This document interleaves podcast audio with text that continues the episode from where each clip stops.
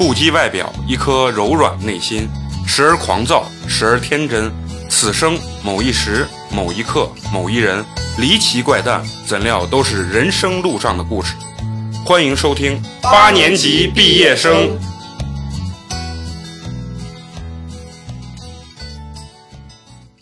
今天是你的生日，我的中国。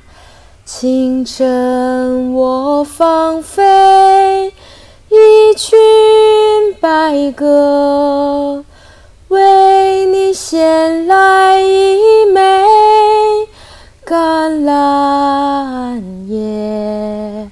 鸽子在崇山峻岭飞过。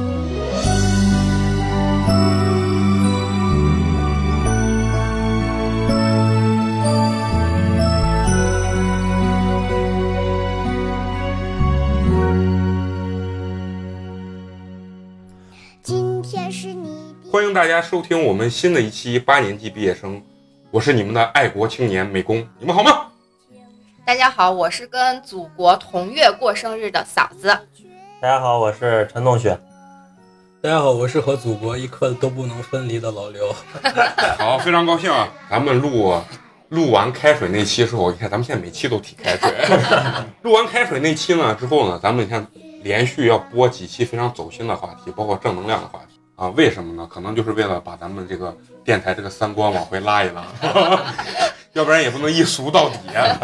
哎，我们今天录了录了一个特别就是正能量的话题，想聊聊就是说咱们这个祖国七十周年大庆，然后从我们身边一些小事聊起啊，感受感受我们这个祖国在七十年之间吧，这一个翻天覆地的一个变化啊、这期呢，正好主要是赶上咱们这个十一的这个七十周年的这个阅兵仪式。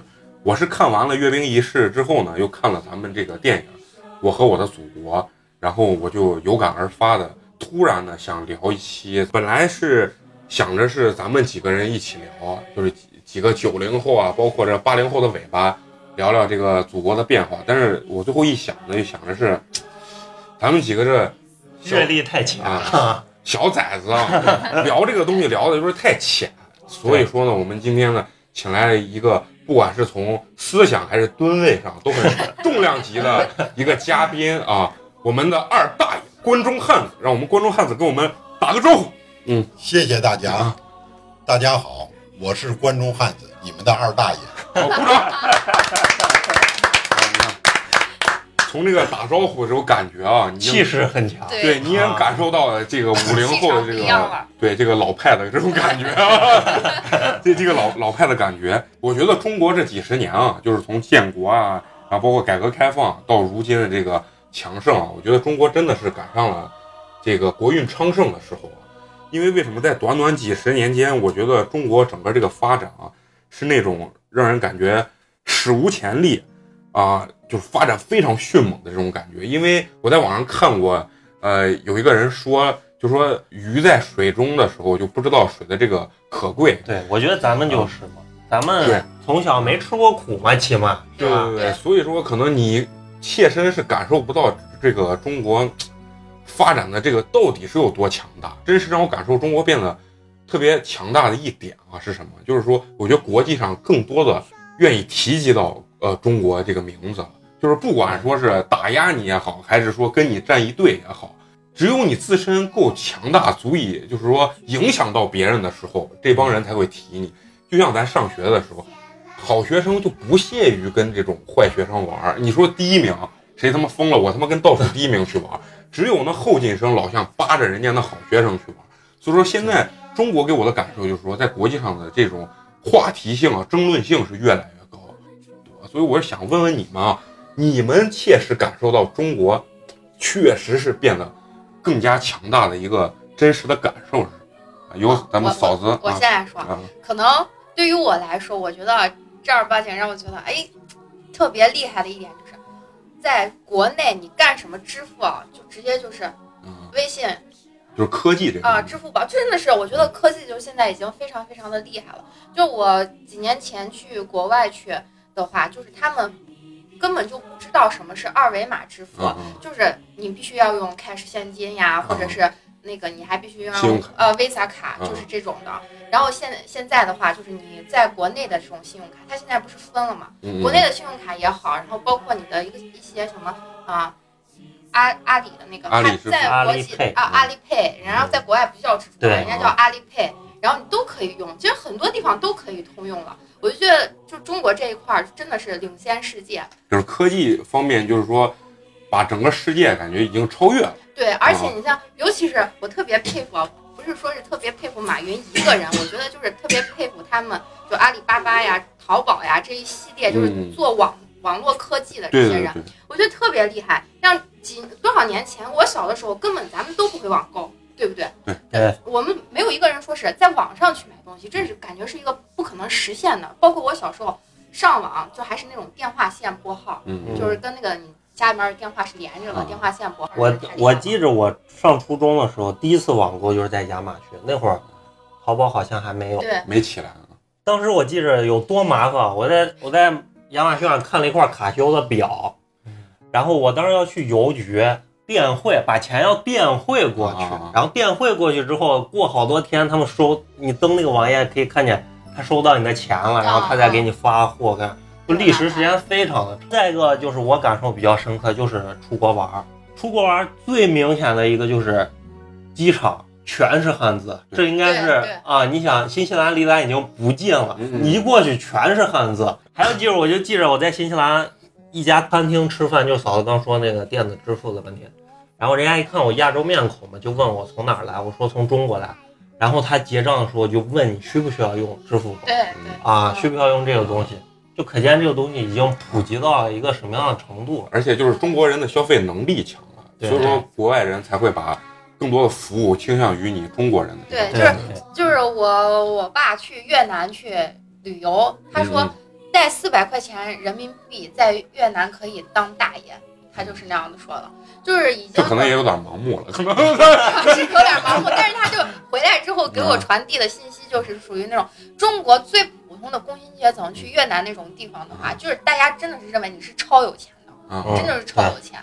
那那个我老刘呢？我觉得就是还是跟消费能力有关系。嗯嗯就是现在能谈到一些精神精神上的东西，大家会会很会玩各各种各样的音乐，去可能你去一个国家只是为了参加一个音乐节，啊啊，什么对，泼水节这种东西啊，就是消费能力强。对。消还是消费能力强，对，就是。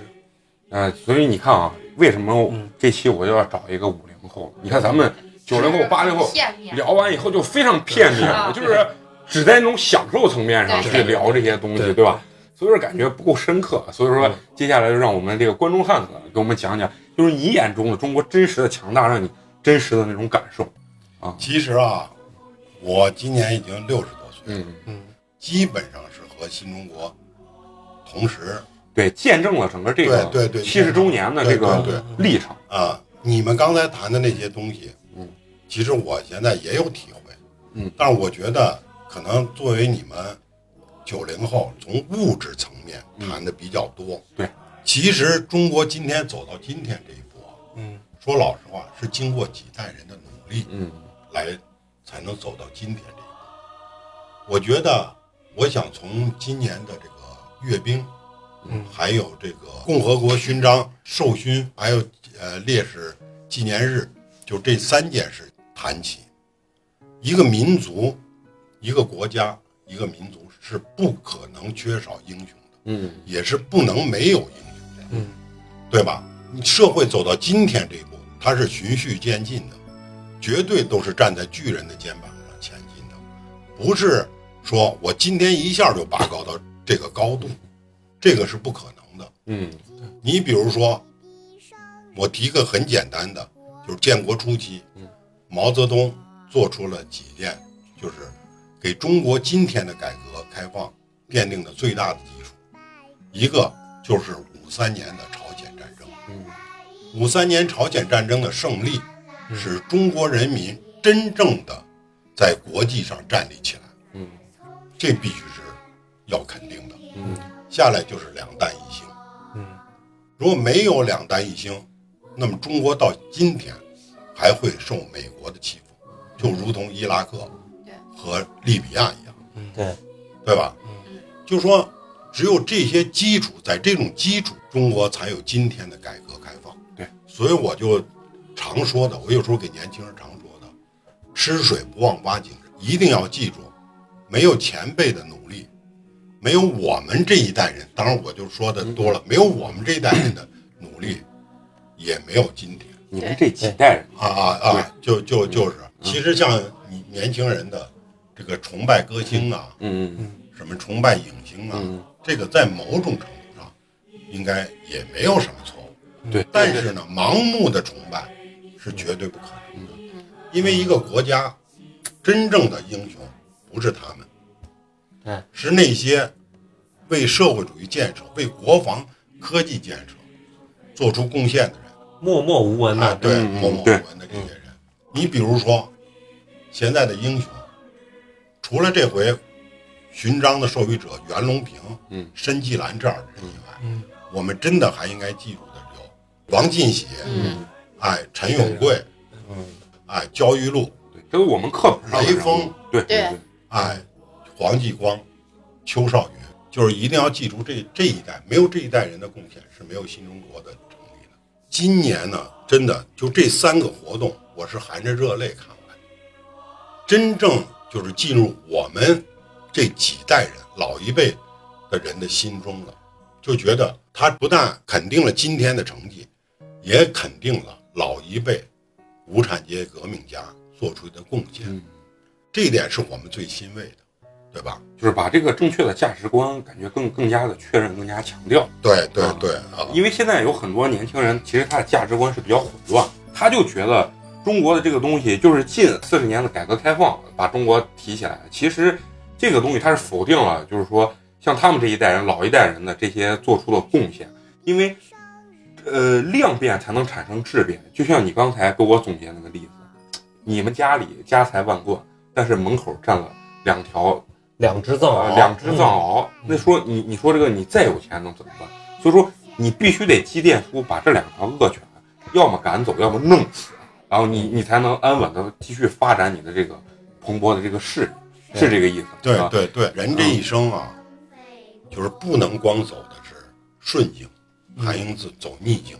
为什么我们这一代人在谈起中国改革开放以前到改革开放的初期，我们这一代人真的经历了很多。嗯，比如我们在年小时候正长身体的时候，我们当时由于国家的各种各样原因，和苏联撤专家和苏联的制裁，实际现在就叫制裁。啊啊，下来就是国家遭受了自然灾害，对，就是在这种情况下，我们真的没有吃，吃的很少。嗯，当时的我记得我们的粮食口粮只有十几、十八斤左右，嗯就是十八斤。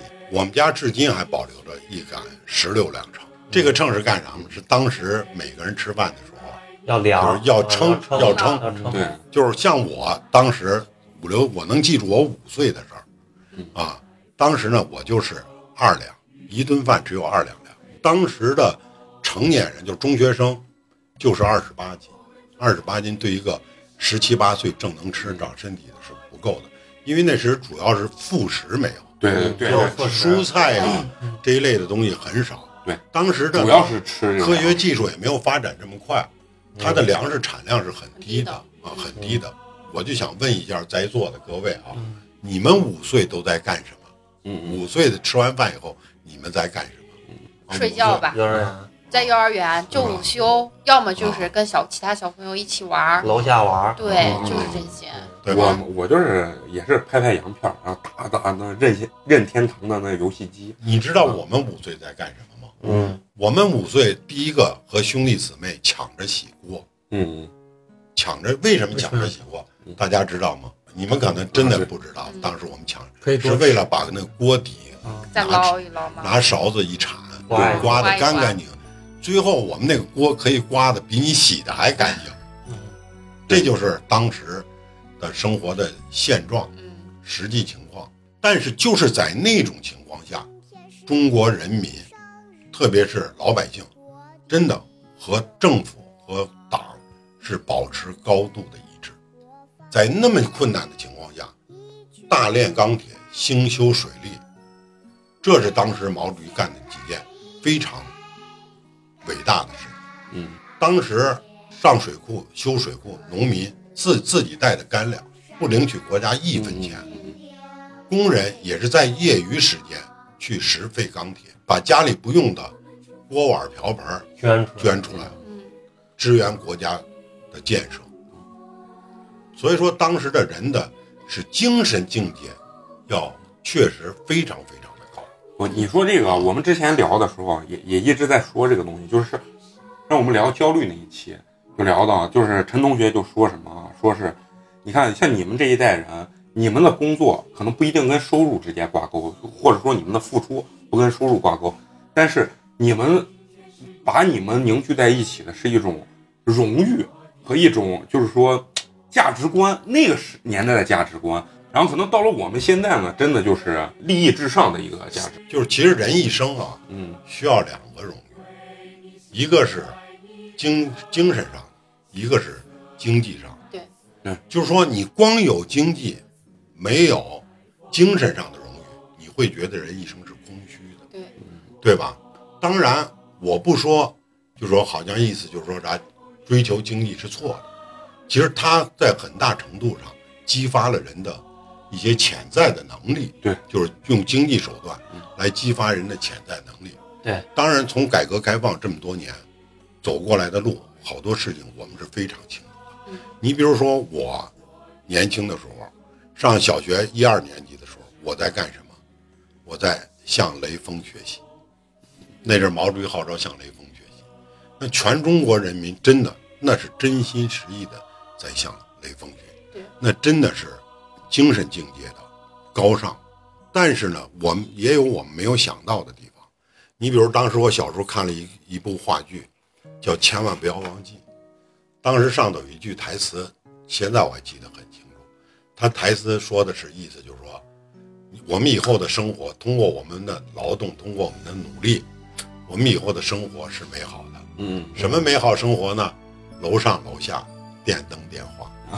但是没有想到，这么快，快这么快就就实现了嗯啊！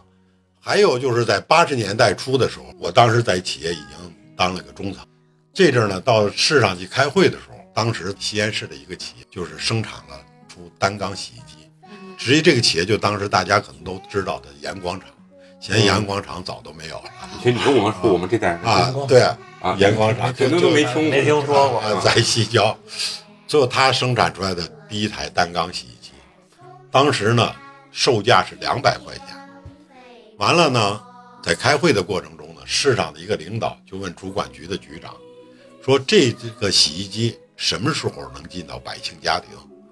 最后主管局长给市领导答复的是说，短时期甚至近十年都进不了百姓家庭。这是在八十那会儿工资一个月多少？那阵儿工资一个月三四十块钱，啊，你想想，你要想买一台那种单缸洗衣机，得多半年的工资。对，所以说他的预测也不能说是错的，对，但是没有想到国家的这么快的就强大，就这么富强起来了。嗯紧接着，你看到八十年代中期的时候，彩电就逐步进入人的家庭了。嗯。完了，到八十年代末九十年代初的时候，实际是彩电、洗冰箱、洗衣机就已经普及了，基本上就是普及了。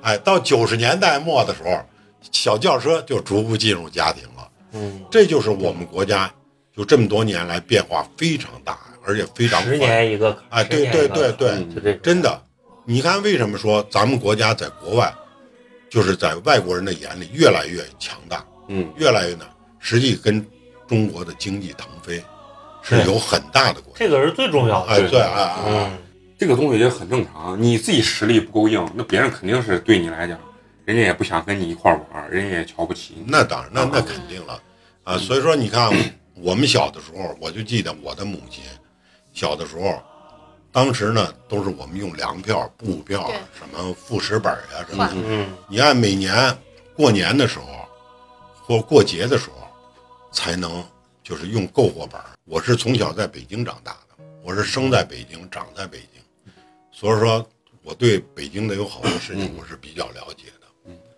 当时呢只能给二两芝麻酱，完了用篝火本儿给上半斤豆腐。这还是北京首都人民哎，的这这这是哎，这这这是哎，这是过节的时候，而且呢，当时没有衣服穿。我记得我妈呢，当时就把那个我爸的那个就是发的那个劳保的那雨衣，嗯，拿开水一烫，烫了以后把上头的胶烫掉，把那个帆布细帆布弄下来，给我们缝棉裤。真的，当时的整个的东西因为局限性，因为受科学技术的局限，也受外围国际上对中国的压制制裁、对压制。嗯嗯，但是真的，毛主席这些老一辈的无产阶级真的没有屈服这些东西腰杆硬啊啊！所以说，为什么我老爱说，今天的成绩实际上和过去是分不开的。所以说人就是作为年轻人，我老想提醒一句，就是说，不要把这个历史分割，对，去分割。对每一个人，对每一代人来说，他都有每一代人的特点和每一代人的优点。你看这么多年来，新中国成立到七十周年，真的像你刚才说的，你看你现在坐到家里头，拿手机就可以叫到网约车，嗯，拿手机就可以点到外外卖，对吧？包括你的买菜啊，就说类似于类似于这些东西，谁都没有想发想到就是这么快，发展的这么快，对，真的。而且咱们中国现在已经发展到世界的第二大经济体，嗯，这一点是非常非常不容易的，也确确实实经历了几代人的努力而完成的。就这次习近平总书记给共和国勋章授予者的最高国家待遇，嗯，我是点赞。礼宾车，对嗯礼宾车，对，哎哎，而且是最高的。最高规格的啊待待遇。你看，为什么今年国庆节过后，我跟很多老同志在，当然我很少跟你们年轻人聊，今年是第一次跟年轻人。嗯，今年老同志的情绪特别高涨，给习总书记点赞的非常的多，都认为就是习总书记肯定了革命前辈，肯定了功勋，也是肯定了我们几代人。你如果真正是肯定的，像过去呢，有些明星我就不知道怎么怎怎么想的，他竟然敢去领那共和国成就最高成就奖，袁隆平的杂交水稻多养活了多少亿人？啊？多少亿人？那网上网友都说袁隆平要放在古代要封神的，啊对。就要给对供到庙里的对对这这种人。对。现在他妈也是一样。你能跟他们比吗？就是。对吧？你就跟王进喜、跟陈永贵这些人，啊。你能比吗？对，对不对？这个一个时代的人做出的功劳，今年给肯定了，对，嗯，我非常的欣慰。欣慰啊！嗯。你看我们这一代人当时的上山下乡，我也参加过。上山下乡回来后当工人，什么工作都干过。当时上山下乡只有十七八岁，包括习主席也上山下乡过。对，对对？吧？都是十七八岁的小孩，真的是搁到现在，十七八岁小孩在干什么？我们呢，当时到了农村，什么活儿都在干，什么稻田里的活儿呀，什么什么包谷地里的活儿呀，对，对吧？但是我们最大的当时最大的困惑又是什么呢？吃不饱，那个吃不饱，是你自己不会做饭，你这饭还没做好呢，下一场上工的铃就响了。对，就是不会做饭嘛，就就只能把水烧开了，给锅里打点面糊糊，就随便一喝，就走了。一天到晚干活的时候，俩腿是软的，发软。我当时记得我有一个同学，还是个男孩儿，在麦收的时候哭得呜呜的，割麦子的时候是吧就？不是他回来吃还没吃上饭，队长钟钟就响了。你们这个状态啊，就跟我们他妈现在加班儿一样，加的有时候我他妈自己心态都爆炸。但是我我特别是想问啊，你看刚听咱那个什么，咱大爷啊，这关中汉子讲的这个东西，我就觉得他对这个老一辈的这个人啊，包括他们那个年代的那种情愫啊，是非常深的。然后我特别就想问问你啊，因为我们现在这帮人对你们那个时代其实是很模糊的，就是说你们这一代人，我特别想问你们对这种毛主席的这种情愫跟情感，到底是一个怎么样的一个情感？因为对于我们只是活在历史课本里，对，只是活在历史课本，觉得他就是一个伟人，他奠基了中国。但是其实只是知道这一些，但是真正的你们那个年代是经历了他带领这代人去奋进的这个年代的时候，你们真实的对他这种情愫，你觉得最深刻的？我跟你说，我最深刻的感受啊，我们这一代人，当然不能说是也是全部，嗯，大多数人嗯真的是愿意为毛泽东献身的。我说到这儿，你们嗯就可能就理解了，嗯就是献身已经是自己最大的那个能做自己能做出来最啊最大的的牺牲啊，嗯就是就是说，就是当时为什么呢？大家很崇拜毛泽东呢？毛泽东不光在革命战争年代中牺牺牲了自己那么多亲人，特别在五三年朝鲜战争时候，把自己的儿子送到朝鲜战场，这是一般人做不到的。对，只有统帅做了表率，群众会跟着统帅走的。真的，我们那阵儿真的是非常非常崇拜毛泽东。我记得我小的时候，七六年的时候，毛泽东逝世的时候，我根本就不相信毛泽东能死，哈毛泽东能死，不相信，因为他是个伟人。我认为就是当时神对对嗯，其实确实把毛泽东是有点儿神神话化了嗯，这点也是真的。但是我们也确实是发自内心的崇拜毛泽东。嗯对吧？毛主席的一生话，就像我刚刚说的，六三年学雷锋，我才上小学二年级。那么在这种情况下呢，照样就是走到大街上去扶老人，去希望在大街上捡到一分钱交给警察叔叔，就是这样子的，就是希望做到这些东西。啊，那阵儿也真是家家有困难，是人人都会伸出手来帮助。我举一个简单的例子，就像我小的时候，有一次发烧，得病以后呢，当时我就说我脖子疼，人家就怀疑说是不是得脑膜炎了，嗯就当时我妈就抱着我赶紧上医院。上医院的时候呢，公交车司机一听说，人后排座位的人就都站起来了，就把我让到后排座位躺下了。完了，公交车司机就直接把我开到北京的东单儿童医院，就到了医院。最后院子里人呢就出动，就跑到儿童医院去，听说了以后就跑到儿童医院去看我，看看到底是怎么回事。就说那阵人与人之间的关系是很、嗯很亲情，没有任何就是交易，就是没有任何对，很还是单纯的，很很纯很纯啊。其实每一代人都有他的甜酸苦辣，每一代人又都有他的幸福。可能现在的年轻人理解不到，就说你们当时那么苦，上山下乡正长身体的时候没有饭吃，从农村干了那么苦的活儿回来，到了工厂叫你当工人，而且当时呢上不了大学，凭高考，啊，高考凭高考啊，问就是意思问你们后悔不后悔？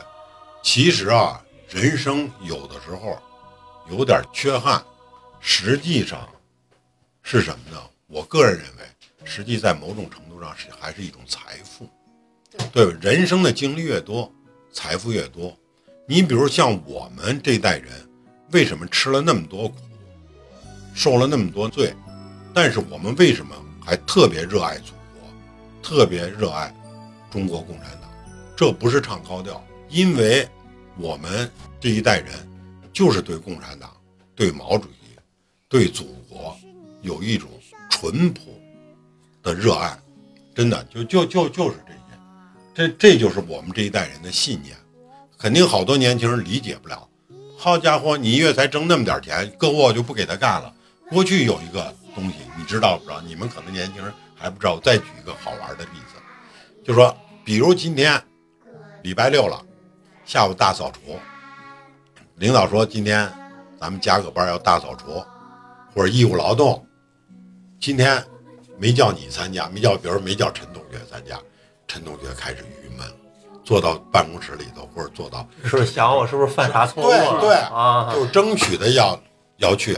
但现在的年轻人有时候会出现，不让我去才好呢，对是不是？对我觉得这种思想咱们上小学好像也有，对啊，对，有但是现在的孩子绝对对，绝对就没有这种。不知道为什么突然这种思想就不一样。我记得我上小学的时候，比如说老师就就是像刚刚说二大爷说那种情况，就是如果没叫你，你就想为什么没叫我？就是如果说比如说今天呃六一儿童节，然后老师挑学生去表演节目，没有挑我，我就觉得特别郁闷。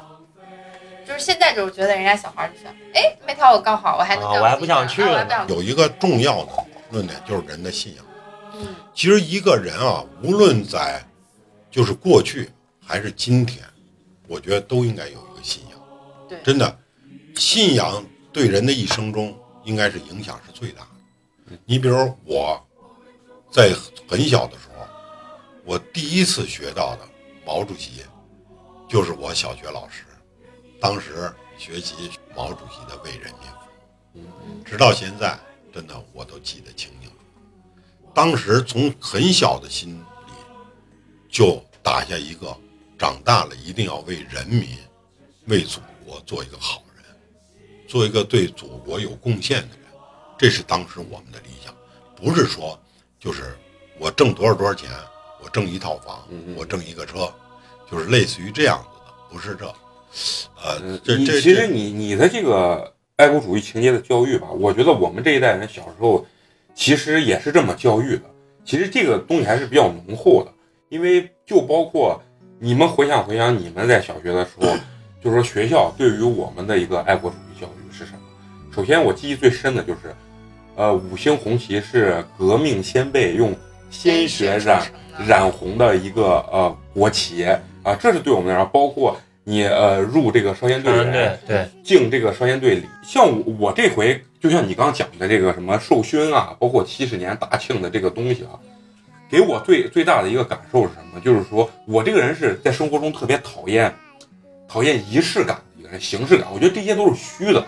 但是直到这回我看到之后，想聊这个话题，因为确实有感而生啊，我突然给我最最深的一个印象是什么？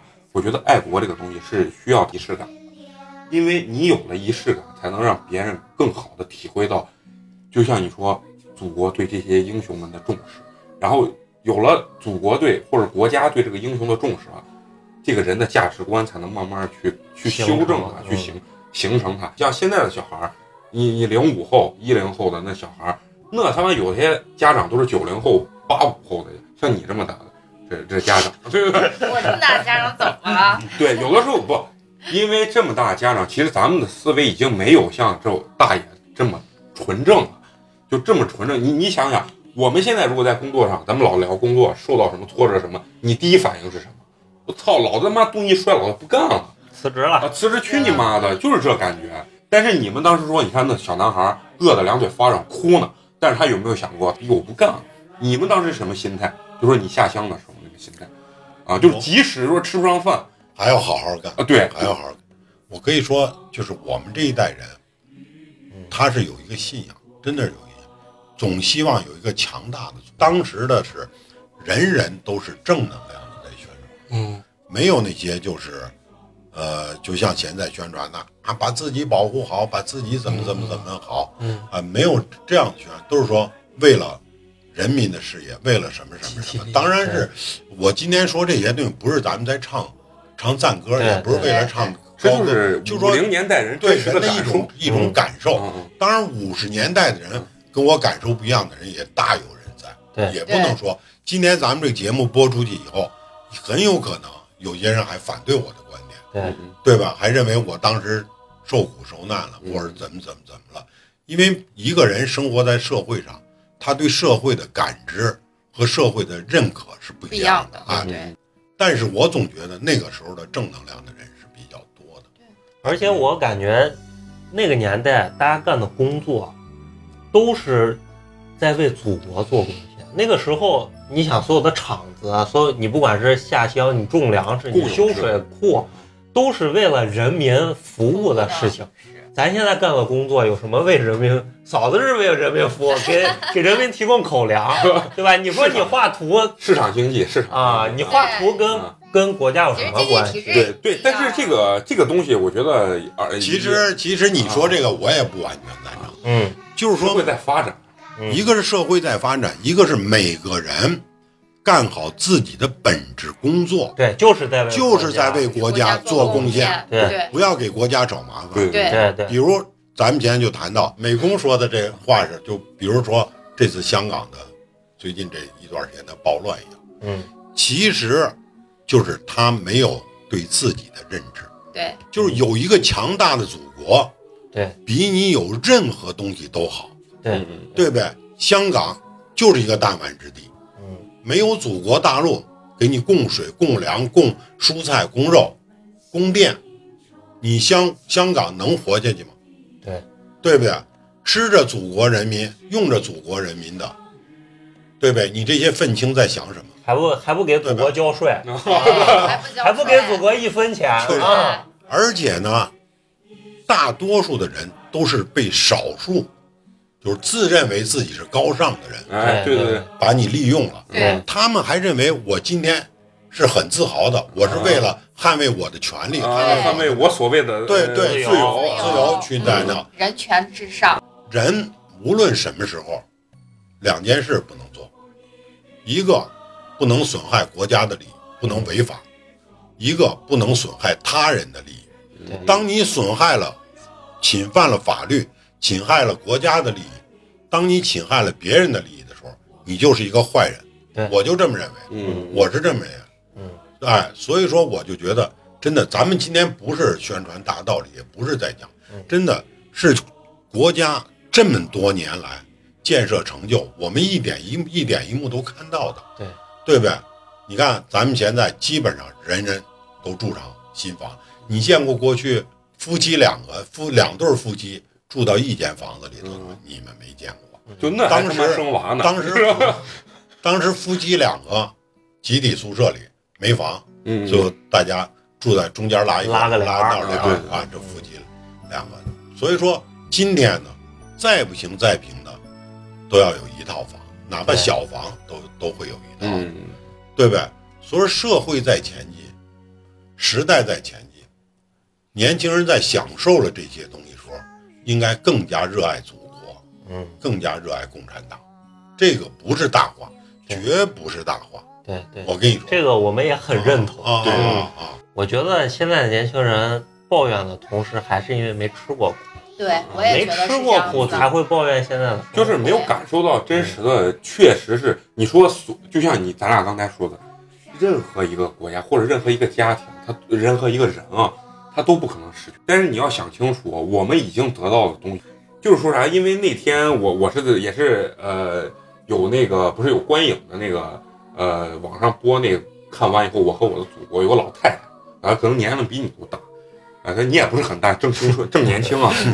有个老太太站起来，人家说那句话，我就觉得说的特别好。她说：“她说她特别感谢祖国，然后而且觉得中国现在确实很强大。然后她告诉现在的年轻人，人她没有说你们要感恩或者什么，她就说了一句，她说你们一定要好好享受祖国现在的强盛。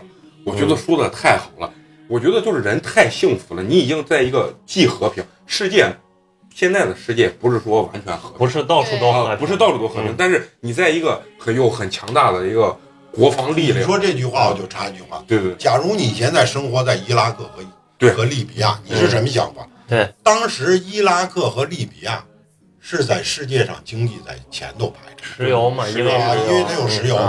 但是就是因为伊拉克和利比亚的有好多人，他总是亲美的，他认为美国就会给他带来更好。哎，你现在看看，你现在看看伊拉克和利比亚是什么样？对，你看，我跟你说，大爷刚才啊说了好多咱们这个，就是他小时候这种忆苦的那种东西，包括他的真实感受吧，就是真实让所有不管是咱们这一代人，还是说听咱们节目的人啊，真实能感受，确实是天翻地覆的这种变化。然后呢，其实你聊到这儿呢，我就是想想让我们几个也也说说，不能光你一个人说，咱是说说，哎，咱们小时候你真实感受到的，就是说咱们小时候和现在这个巨大的这个变化。我我记忆最明显的是什么？我小时候有很多像，比如说你知道那个，就是他妹，他妹不是他的姨不是嫁到香港，当时他上小学的时候回来的时候，当时他那个妹啊，整个回来的时候，我操！你首先感觉我操，太他妈的洋火了，就咱的老词儿，真他妈洋气，你知道？就是说从那个穿着打扮到用的那些东西啊，你真是没见过。就是就是咱小时候，就可能就是你这八八八零后尾巴这个感受最深。回来的时候穿的那种打扮，烫的那个头，穿那个露脐装，呃，踩个那什么松糕鞋啊啥，你从街上一看啊，他的回头率非常高，就是你明显感受到他就不是本地人，啊，他就不是内地的人啊，就这种感觉是非常明显。包括当时，呃，谁家要有个什么，呃，国外的亲戚华侨回来之后啊，当时他们回国内的时候旅游，或者在国内住的时候，他们会穿那种一次性的袜子。我妈当时就跟我说，他都不能理解。他说：“我操他妈的袜子穿一次他们就扔了，太他妈的浪费了。”哎，然后你你想想咱们现在，我他妈出去旅游的时候买的是一次性内裤啊，我穿一条扔一条，穿一条扔一条，物质极大的丰富。中国人靠什么发展起来？中国人真的是通过自己一点一点的努力，就像你们说这代人真的是靠双手，这点我必须得承认，双手努力一点点打拼这个社会，这才让中国发展到现在。你看中国人的工作时长，或者中国人的这种努力工作的这种精勤神，劳啊，勤劳是真的是我觉得别的国家比不了的。对，这这点很重要。呃，这点真的是很重要。中国为什么发展这么快？这你觉得跟每个人的努力工作是离不开的？那当然，那当啊然，，中国人去会觉得这个努力工作是一种应该的，或者说这是一种民族传统留下来的一个东西。嫂子，你这个是最最接近 咱们大爷这个年代了啊！我我想说，就是我小时候，因为我是地地道道的西安人啊，就是城墙根儿长大的。我们家最早是在北大街住着呢。在我的印象中的话，就是，呃，西安城墙根儿里的变化，那真的是嗯翻天覆地。我们家小时候，我出生的时候，就刚才二大爷说，我是八零尾巴出生的，那时候我们家算是小康家庭，嗯。我妈就已经 已经是已经是大屁股彩电，就是我出生啊。以后就已经有了啊，就大屁股彩电，还有那种窗式的空调对对对，那个我我们也有啊。啊，那你们肯定都有了啊那个时候。反正就是，但是在我们当时，我们家那个院子就相当于老北京那种四合院一样，大家都是平房嗯，但是都是一个家族，大家大家都是亲戚，家族，你看这个词儿用的啊，真的是家族。你就比如说我我伯伯呀，我姑妈呀，全部都是大家就住在那种四合院里面，嗯就是一家等于说一一一个房子一间房子那样子的，关系特别亲。就是那会儿就觉得亲情的这个观念，那就是一家人，嗯就没有什么。嗯然后往后因为涉及到拆迁呀什么的，然后就大家就分开住了。分开住了之后，就给我的感觉就是亲情的关系没有以前那么浓了，嗯就大家可能就是稍微的就是考虑自己的会更多，然后考虑比如说是。我伯伯生病的话，我们才会去过过去去看，或者逢年过节的时候才会过去去看。完了之后，就亲情的观念会淡一些。我上小学，我记得很清楚。我上小学，包括我上中学，我们也学雷锋，我们也在学雷锋。我们也学，这是一个对，爱国主义教育。每年的三月五号，我们都是干什么？小学的时候就是，呃，一个班用班费去买点儿呃吃的呀什么的，去看望孤寡老人。然后上初中之后，我们就是大家每个人拿个抹布去，因为我们那会儿是厂子里面的，呃那个学校嘛，嗯然后厂子里面从幼儿园一直到中学全部都有。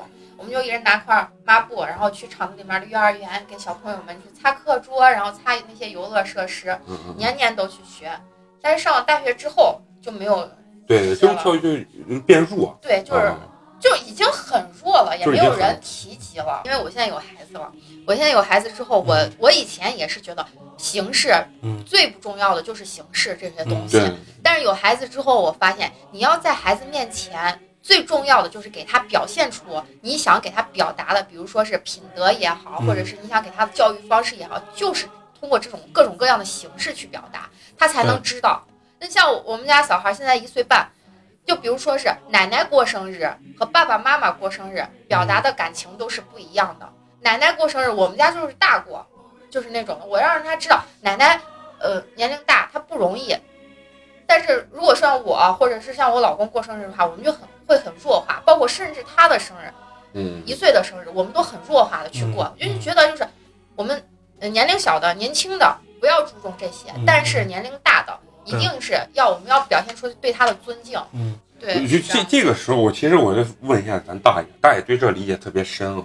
就是说，你看中国经济腾飞这几十年，你你有没有一种觉得，就是说经济起来之后，人们的这种价值观跟素质品质啊，或者说是一些道德观啊，没有跟上这个素质的这个发展。中间的有一段时候的这个经济腾飞吧，让人感觉到就是完全的一个利益至上的这种感觉，就是一切可以不择手段的去挣钱，不择手段的去发家致富。但是慢慢现在通过我们的这个就是教育的素质越高，或者我们眼界见识的东西越来越高之后呢，你会发觉现在这些人的这个价值观啊，或者说是道德意识啊，可能越来越回归。嗯，这个问题其实我可以解释一下，浅谈一下，对对，可以浅谈一下。当时就是中国改革开放初期和改革开放的后期，就是一呃中期吧，应该说是中期。改革开放初期和中期，人们为了就是经济利益，为了就是 GDP 吧，嗯，就是确实忽略了道德嗯和这个人们的素质的教育。对，这也是中国这么多年以来，就是在教育上比较失败的一点。这这也是真的，这这要说真话，这也是真的。一个人啊，一个社要理解社会，要理解国家的难处。其实国家跟一个家庭一样，很多东西是不容易。咱们试想一下，咱们在座的人，咱们试想一下，中国十四亿人，每个人端一碗饭，咱们把它都倒到游泳池里头，你看得多少游泳池才能盛下这一碗饭？这还说了一碗饭，不是说的一顿饭，说了一碗饭。所以你从这一点就就就要理解国家，真的，国家是不容易的，对吧？作为一个，无论是作为一个国家领导人，还是一个国家，允许他犯错误，允许他有不足之处，当然不能是，就是本质上不能有错，对吧？嗯就是你仔细去想想，就我刚说的，嗯十四亿人一人端一碗饭是什么概念？你有你美工，你去给我解决十四亿人的一顿饭，对对对什么都不让你管，嗯就让你管这一顿饭，你他妈都能累死了呢 你都管不了啊！对，管不了。对呗？这是一个。嗯再一个，你你比如说像今年的国庆游行，也群众性的游行，十万人，这已经几十年没有，今年第一次搞，证明中国人还是最棒的，我是这么认为的。对我不是高调拔高，可能我们这代的人喜欢唱赞歌的多一点，嗯嗯，对吧？因为我们这是你们真实的感受。对对，就是我们真实的感受。我们的感受就是真的，我看到那群众游行，看到装备，看到那些，嗯，我们祖国为什么能这么强大？我们祖国为什么能够就是大家安心的去工作？有我们强大的国防。嗯其实很多人不懂这个道理。对对，其实只有你有了强大的国防，你才有安居乐业的生活，对不对？你比如南海，你看咱们现在把南海很多就是岛这这岛礁建成了岛，嗯对对，吧？填这这填海啊啊海，啊，呃，建建成，你看南海现在的位置也越来越重要，对不对？对，而且咱们国家的海军越来越强大。过去人不了解，不认为没没有把海军。但是当回事儿上回我我我看了一个电视报道，张那个叫张召忠，啊，那那那个就就外事问军事专家，军事专家啊，他就是当时热泪盈眶的在那儿哭着说，对对对，我看说什么，就说中国有了强大的海军，嗯中国今天真正重视了海军。过去中国真的没有不太重视啊，就就其实也是没有那个没发展到能力。哎，对，美工说的非常对，嗯，就是当时的经济，当时什么也没有那么大。对，你据我不知道这个数据准不准啊？嗯，他们说最后出场的那个东风四十一四十一，41嗯，那一枚二十亿二十个亿，啊，二十个亿，大家二十亿个是什么概念？就我跟你说这种，对不对？就我当时看着那个东风四十一的导弹的时候，我就我自己在想啊，啊？如果这个东西敢一出场，那必然世界大战，第三次世界哎大战。咱不要谈这个，不就我意思有这个东西很，强大。你说错了，这个东西一出场，嗯，中国才不会对对对对，对，嗯对吧？对。就是就是你又看到祖国的强大了而且你知道它射程有多少？啊，一万两千多公里，就是就等于你在就是全全球任何任何一个任何地地方都能都能打。所以说呢，这就是人对对这个社会的感受，嗯对祖国的感受嗯。真的，我现在呃，借着这机会嗯，把我去年写了一首诗，反正找了个机会，念好好好好，念念因为吟诗一首因为啊。我今年本来是在七十周年的时候嗯。想写一首诗，嗯。最后呢，因为当时有点事情也也咱大爷还是个诗人，我这儿我这儿呃，去年中秋的时候，嗯，写了一首诗，是也算是歌颂一下祖国。就是你真啊，这是我。真实对内心的感受。好，我给大家念一首啊，咱画风一下都不一样，是 吧这期节目感觉，嗯，这个三观他妈正的害怕是吧？好，你开始吧。呃好，七律写于二零一八年长安中秋夜。中秋长安月不见，只因嫦娥泪涟涟。俯瞰人间皆欢笑，高楼耸立灯火灿。公路桥梁如织网，动车高铁行其间。漫山遍野喜丰收，广寒仙子思凡间。好，这个高度已经拔得非常高。不不不，这个意思就是说什么呢？嗯连嫦娥嗯在月亮上那么幸福的生活，他都看到人间现在多么美好，嗯对吧？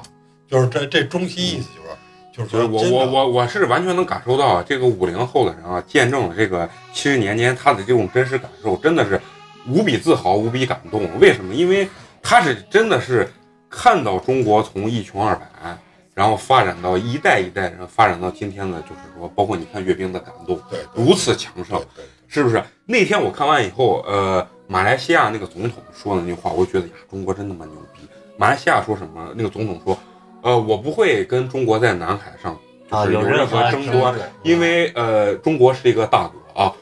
我呃，我们马来西亚人呢有自己的这个呃，就是说呃处世之道。意思是什么？就是我他妈惹不起你，我就跟着你钩子后头，把我发家致富就行了。对，我是也是看了那个新闻，中国刚呃建国初期人均的这个 GDP 五十美金，是印度的三分之二。然后直到今天，你们知道今天中国人均 GDP 达到了多少？你猜一下。虽然当然咱们跟美国肯定还是有很大差距，五万，五万那是美国，美国是五万，啊就是中国十四亿人口，美国只有他妈两三亿人口，而且毕竟美国确实咱也必须得承认，咱们也是有差距的。嗯，中国直到今天呢，中国已经解决了十亿人的这种温饱问题，对，然后它已经达到全国十四亿人的这个人均年年 GDP 是九千多美金，已经将近一万美金，现在是印度的五倍，之前是印度的三分之二，现在是五倍。中国就是短短的几年，就是真的是，我觉得跟中国人的这种奋进，我觉得真的是不可分分割的吧。我觉得，而且国家的目标到二零五零年要达到发达国家的人均收入水平。你认为现在的存不存在啊？存不存在一些特别，就是说那种盲目爱国的这种情怀？我觉得搁搁我们这个年代的人啊，从我的价值观来讲的话，我认为这也是一个很危险的一个一一个状态跟心态吧。我我觉得啊这种盲目爱国的存一直都存在。刚才二大爷说的一个炼钢的这个事件嗯，这其实就是大跃进时候的事情。然后这个这个事情其实就是大家把自己的锅碗瓢盆都去融对掉，对对对，其实这个是用不了，后来成不了工业型用钢的。对，但是大家受了一种爱国的这种情绪，大家把自己家里的铁啊都贡献出来，大家去去去做一些事情。但是我认为有一些东西啊，恰恰让我觉得是一个比较过激的一个东西，就是中国现在很多人愿意用什么啊？中国的比如说通信事业要跟美国高通去比，中国的制造要跟德国去比，中国人的这个素质要跟日本人去比。就说你拿一个中国一个国家去跟世界上某一个国家最先进的一部分去比，不是，我觉得就是比如说用华为手机就是爱国，用苹果手机就是不爱国。对我认类似于这种的嗯爱国情绪，我觉得是完全没有必要的。你说他是愤青吧，或者怎么样，他就觉得呃中国最牛逼，中国什么都好。我觉得就是键盘侠，啊，对对对对吧？就是网络上的这种键盘侠，就像你刚说举的这个例子，嗯，去他们日本旅游就是不好啊！你在国外了，中国人受到一些比如说歧视呀或者不公的待遇的时候，他他底下怎么评论？就说你们傻逼，谁让你去国外？中国他妈不能旅游吗？你要去国外？因为，哎，一百年前、两百年前，林则徐还说过要开眼看世界呢。就是现在这帮人，我觉得你们都倒退了啊，就是要封闭自己。其实很多你其实我觉得这个观点是什么什么？就像那一年，我不知道你们有没有印象，就是，呃，在西安砸车砸车反日游行，那年我正好卖日系车呢，给我他妈吓得他们把车全他妈盖起来拉到库房里了。反正就是闹得特别大。我觉得是，呃，这种盲目的说所谓的爱国吧，我觉得也有一对，一个是泄愤，就是人的本性就是，还有一种我就看热闹不嫌事儿大，有这种感觉在。另外一种就是，我觉得还是有一定的舆论的向导去，就是把这些人利用对利用，尤其是被利用。对对，尤其是大学生，就说白了，大学生是最单纯的群体，很容易被利用的。我给年轻人有一点建议啊，就是要多读书，嗯嗯有时候不能完全看电视电影。对电视电影，那他妈这个我们也很认同。这为什么电视电影不能看？他有时候把作者的用意给删了，用了他自己的思想对，来来来来来加工了一下。嗯，我希望大家读几本书，我推荐一下。我不是崇拜，不是崇拜毛泽东的原原因才给的，就是一个是毛主席的时间论，嗯一个毛主席的矛盾论，嗯一个毛主席的关于正确处理人民内部矛盾。嗯你们仔细把这些书，就是你们愿意看不愿意看，可以随便翻翻，嗯会对你人生，会对你啊是有一个启发的，真的启发的。嗯嗯啊，然后我们这期想聊这个话题呢，也确实是因为正赶了一个比较盛大的一个节日吧，对咱们中国人来说，那最后呢也非常感谢我们的大爷啊，一个五零后来分享分享他的一些对祖国的一些情怀吧，因为跟我们这一帮九零后或者说是新一代这些年轻人肯定是有区别的啊，也从中呢，我认为受到了非常深厚的一个呃，不能说是教育意义吧，就是说更能了解他们这一老一辈人对祖国发展一个情怀。然后呢，最后还是我们的老规矩，要关注我们的微信公众号“八年级毕业生”，八是数字的八。好，就这样，下期见，拜拜。拜拜。拜拜。